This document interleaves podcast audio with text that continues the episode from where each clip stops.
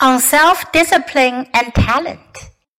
Self discipline without talent can often achieve astounding results, whereas talent without self discipline inevitably dooms itself to failure.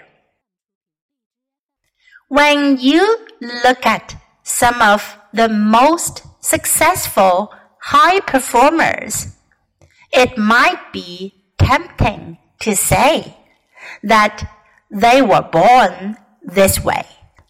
They are talented. End of story. In fact, talent, while undeniably makes life easier, is but one part of the equation. I used to be a shy and fearful person. If you compared me, the awkward outsider, with the most successful guys at school, you could say they were born talented to be popular, liked, and as alpha male as you could get, while I didn't have such luck. However, my apparent misfortune turned out to be a source of strength because it provided a spark to introduce big changes in my life. By continuously pushing my comfort zone, I not only overcame social shyness and improved my communication skills, but also developed high self confidence and overcame other fears in my life. I might not have been born with the talent to be a people person. I still prefer solitude to crowds. But with self discipline and consistent work, I still achieved astounding results.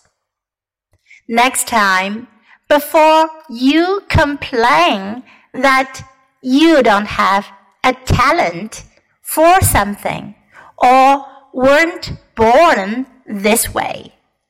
Remind yourself that self discipline in many situations can more than make up for a lack of inborn traits.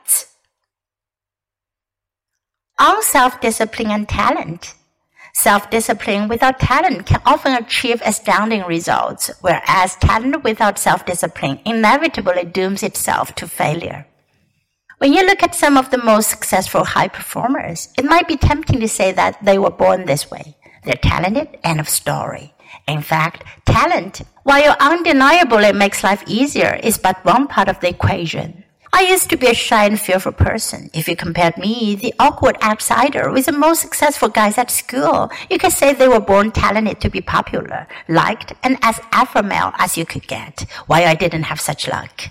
However, my apparent misfortune turned out to be a source of strength because it provided a spark to introduce big changes in my life. By continuously pushing my comfort zone, I not only overcame social shyness and improved my communication skills, but also developed high self-confidence and overcame other fears in my life. I might not have been born with the talent to be a people person. I still prefer solitude to crowds. But with self-discipline and consistent work, I still achieved astounding results. Next time, before you complain that you don't have a talent for something or weren't born this way, remind yourself that self-discipline in many situations can more than make up for lack of inborn traits.